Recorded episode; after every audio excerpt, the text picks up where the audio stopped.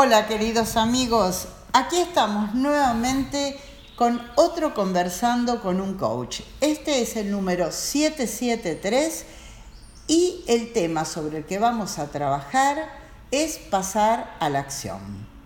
Hoy tenemos una novedad. Estamos con una amiga que se llama Paula que viene a consultarnos sobre un tema que le preocupa. Y en realidad, bueno, yo ya estuve charlando un poquito con ella, ya tengo una idea de, cómo vamos a hacer este coaching. Y por eso es que puedo decirles que el tema sobre el que vamos a hablar es el pasar a la acción. Pero vamos a, mezclar un poquito de coaching y eh, un poquito de teoría, como para que todos tengan la posibilidad de ver lo que es un coaching, pero también de aprender un poquito sobre este tema. Bienvenida Paula, ¿cómo estás? Muy bien, muchas gracias Patricia por la invitación. Un placer y un honor mm. estar acá. Qué bueno, Paula, contanos qué, te preocupa hoy. Eh, el tema específico que traigo hoy es el tema del, del, pedir, del pedido, del pedir ayuda, digamos. Eh, creo que, ¿Qué, te preocupa con el tema de pedir ayuda? Que no lo, que no lo hago, que me cuesta mucho que me cuesta mucho pedir ayuda. La verdad, me, me, quedo ahí pensando y, no, no, lo pido. ¿Y, qué, ¿Y qué pensás cuando no lo pedís? ¿Qué, ¿Qué es lo que te frena? ¿Qué sentís que es lo que te impide salir a pedir ayuda? Em, a veces me da vergüenza, me da vergüenza el pedir ayuda. Eh, porque me, siento débil o me siento que no soy suficiente, que se van a dar cuenta que no sé o que, no sé, un poco de, esas cosas, más que nada así como si un poco de vergüenza creo, y miedo a que me digan que no. Creo que esos dos sentimientos son los más fuertes que, que me dan. Bueno, el pedido, te cuento un poquito, eh, el pedido es un acto del habla, desde la mirada del coaching ontológico. Es un acto del habla que como casi todos los actos del habla crean, tienen la capacidad de crear realidad. O sea, cuando nosotros hacemos un pedido, tenemos la posibilidad de crear una realidad que sin el pedido no podría haber sido hecha. El tema es que hay muchas razones para las cuales la gente siente que, se frena frente a esta situación de hacer un pedido. Eh, es uno de los actos del habla, desde mi punto de vista, que más diferencia puede hacer en el mundo, en la gente. Sin embargo, por más que yo lo enseño y lo capacito en hacer pedidos, siento que es el que más cuesta trascender. ¿Y por qué? Bueno, exactamente por las razones que vos dijiste. O sea, no, no sos única, no estás haciendo algo muy original. Es lo mismo, es lo mismo que le pasa a casi todo el mundo. Yo ahora lo voy, a, lo voy a resumir un poquito como para que, digamos, quede más claro, pero es exactamente lo mismo que vos dijiste. El primer, la primera razón por la cual la gente no pide es porque muchas veces no sabe lo que, lo que tiene que pedir. Sabe que tiene una insatisfacción, sabe que algo le falta, pero no sabe exactamente qué o no sabe exactamente a quién. Mm. ¿Mm? Entonces se queda en esa situación de insatisfacción frenada. La otra es porque tenemos creencias limitantes que nos han sido inculcadas desde la infancia. Nos enseñaron que era mejor dar que recibir, que si el otro verdaderamente nos ama, debe adivinar ¿no? lo que necesitamos. Fíjate qué locura esto, tremendo, ¿no? Porque si yo te contara que, que mucha de la problemática que hay hoy en día en las parejas se soluciona tan solo aprendiendo a pedir lo que necesitas. El otro no puede adivinar lo que vos necesitas. Ah, además, hombre y mujer piensan diferente. Totalmente, totalmente. Después, bueno, el miedo. Nosotros tenemos miedo al rechazo, a parecer tontos, a que piensen que no podemos, que somos más débiles, temor a que nos castiguen, a quedarnos con una deuda con el otro. Hoy le pido esto y mañana me puede venir y pedir cualquier cosa a mí. O sea, los miedos son muchísimos frente a la situación del pedido. Baja autoestima. Mucha gente cree que, que no se merece que el otro te ayude. Vos fíjate que hay estudios donde dice que cada tres personas, una sola tiene la estima elevada, las otras tienen baja autoestima. Entonces es como que de alguna manera sufrimos una epidemia de baja autoestima. Eh, otra razón por la cual no pedimos es el orgullo. Eh, no nos detenemos a pedir que se nos oriente en la calle, por ejemplo, porque no sea cosa de qué es lo que va a pensar el otro si, si nosotros pedimos, a ver, estoy perdida, eh, no sé, eso nos pasaba mucho con los hombres antes del antes, GPS. Antes, de no sé, antes del GPS. vueltas y vueltas antes de llegar a algún lado por no preguntar. Exactamente. O sea, hay muchas razones que frenan a la persona en el momento de hacer un pedido.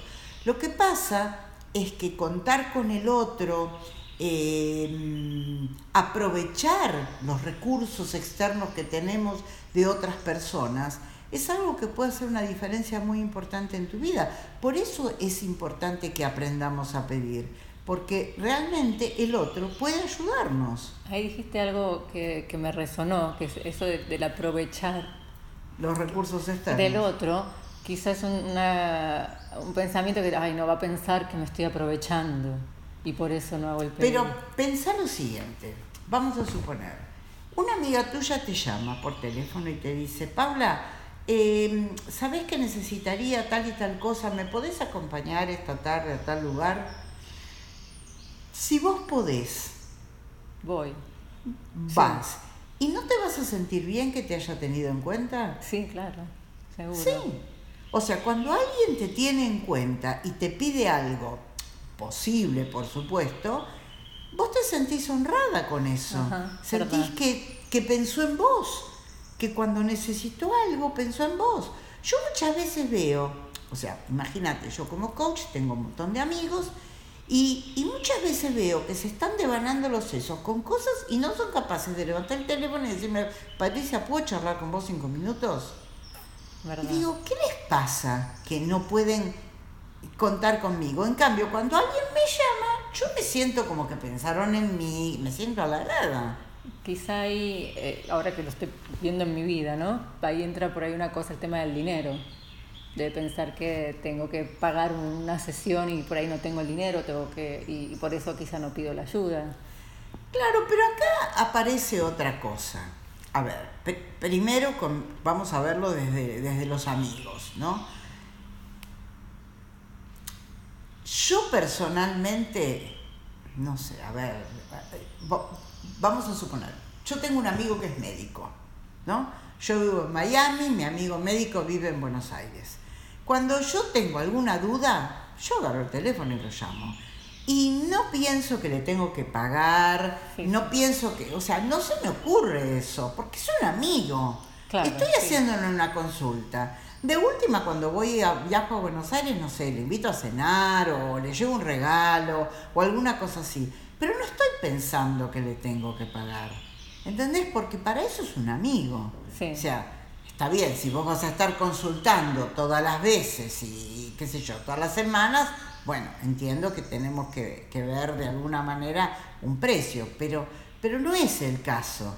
¿Entendés? No, porque en este caso es por ahí es un amigo más cercano, pero hablo en general por ahí. Bueno, ahora, si estamos hablando de algo que, por ejemplo, eh, vos eh, tendrías que pagar, yo digo, bueno, a ver, pensemos el concepto este eh, de las tarjetas de crédito, que a mí me parece que es un concepto genial, ¿no? O sea, yo salgo a pasear, veo algo que me gusta, no pensaba comprarlo, lo compro y después veo, ¿no? Entonces, de repente cuando yo siento que, un ejemplo, ¿no? Veámoslo en una sesión o veámoslo en un curso, en una capacitación, que puede cambiar mi vida, eh, no tengo que estar pensando con lo que tengo en este momento. Tengo que ver de, qué manera le hago un canje, de qué manera le, le, pido crédito, de qué, de qué manera invento algo. O sea, para, que, para poder hacerlo. Porque si no, me estoy limitando solamente con lo que yo tengo. Entonces, si yo voy a construir futuro solamente con lo que tengo, con lo que puedo o con lo que soy, voy a construir futuro solamente con el pasado.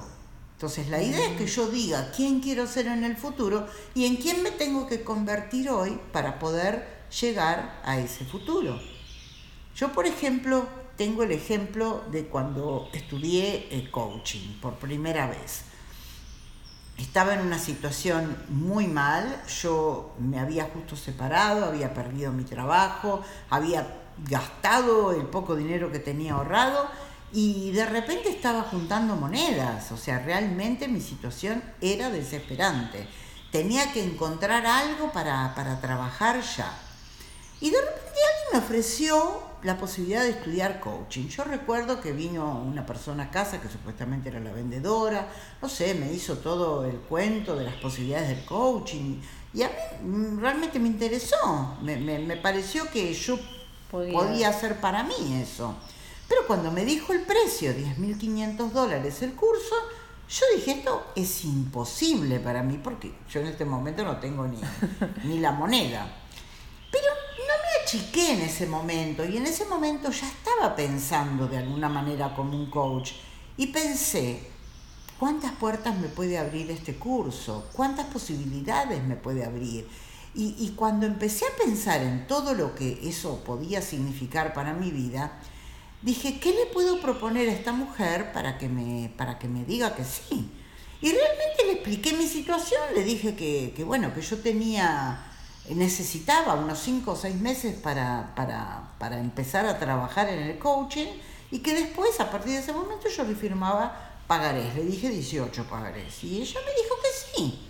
Bueno, no fue que me dijo que sí enseguida, por supuesto que la tuve que pelear bastante, pero no importa, pero lo conseguí. hiciste. Y a los cinco meses yo ya estaba trabajando, eh, dando charlas, dando algunos entrenamientos que estaba, para la cual ya estaba preparada Cosa de que cuando yo me recibí de coach enseguida salí a trabajar como coach rápidamente. Ahora bien, si yo hoy pienso que en estos últimos 20 años todo el trabajo que yo tuve vino a partir de esos 10.500 dólares que yo invertí en ese momento en 18 cuotas. Que no tenías. Que no tenía. Eh, claro, date cuenta qué genialidad que hice. Porque gracias a eso pude armar un futuro que era imposible de armar de otra manera. Entonces yo siempre le digo a la gente, no, no pienses con el bolsillo, pensar en las posibilidades, en lo que, en, en, apostar a vos mismo también, porque yo en ese momento yo dije, ok, me van a dar algo bueno, esto es bueno, me van a dar algo bueno, pero hay que ver, ahora hay que ver lo que yo voy a hacer con esto. ¿Comprendés? ¿Qué voy a hacer yo con esto? Entonces, apostar a mí, tener confianza en mí y, bueno, ir para adelante. Y, hiciste, hace el pedido, ¿no? Exacto. Hace, eh, o sea, yo pienso que el diseño del futuro tiene que ser construir futuro con presente y con futuro, pero no ir a ver a lo que yo tengo, a lo que yo puedo. Así es. contame, sí. No, me encanta lo que estás diciendo porque me abre, por supuesto me abre la cabeza y las posibilidades un montón. Eh, otra cosa que me pasa a veces, que te dije, es que como que me da vergüenza, ¿no? Eh, y, y, entonces digo, pero ¿por qué me da vergüenza? ¿Y con qué te parece que tiene que ver la vergüenza? Eh, creo, como dije al principio, por ahí mostrarme, mostrarme débil o mostrarme, mostrarme que necesito y por ahí, lo, como decías, lo que va a pensar el otro, ¿no? De mí. Claro. Que, no, sí, La vergüenza está íntimamente relacionada con lo que el otro va a pensar de mí. Lo que pasa es que vos crees eh, eh, en, en, esa emoción, vos crees que podés controlar lo que va a pensar el otro de vos. Y yo te pregunto, ¿Vos creés que lo podés controlar? No. Hagas lo que hagas, no vas a poder, Paula. ¿Te das cuenta? Que hagas lo que hagas. O sea, la vergüenza en ese sentido eh, es algo realmente sin sentido. Porque cuando yo tengo vergüenza por lo que el otro va a pensar de mí, el otro va a pensar de vos lo que quiera pensar hagas lo que vos hagas. El otro va a pensar a partir de quién es el otro, no a partir de lo que vos sos. Mm, ¿Comprendés? Entonces, la posibilidad de controlar lo que el otro va a pensar es prácticamente, es imposible. prácticamente imposible. Es prácticamente imposible. Ahora, ¿qué pasa? Nos quedamos desde la necesidad, nos quedamos dando vuelta al montón de razones que hay que tenemos para no pedir, la vergüenza y todo esto, ¿qué hace? Hace que postergue y postergue y postergue y me distraiga con otras cosas. Eh, buscar excusas, digamos, para... Exacto, te quedas buscando explicaciones, buscando excusas y al final lo que tenés que hacer no lo haces. Fíjate, voy a, hacerte una pregunta, a ver, a ver qué, qué me contestas. Tres ranitas están sobre una gran hoja que flota sobre el río. Una ranita decide tirarse al agua. ¿Cuántas quedan? Dos. Mm, te equivocaste. no, quedan las mismas tres, porque no es lo mismo decir voy a hacer algo que hacerlo. Fíjate que acá aparece un tema tremendamente importante para la gente.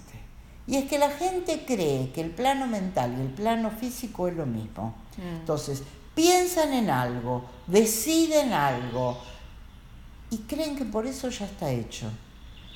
Y, la realidad es que a menos que vos realmente pases a la acción, no vas a tener ningún resultado. Después te quedas noches sin dormir pensando en lo mismo, dando vueltas. Sí, te quedas analizando. ¿Cómo voy, a, ¿Cómo voy a hacer y qué voy a hacer? y dando vuelta, dando vuelta, dando vuelta y ahí se quedó. Y ahí se quedó todo.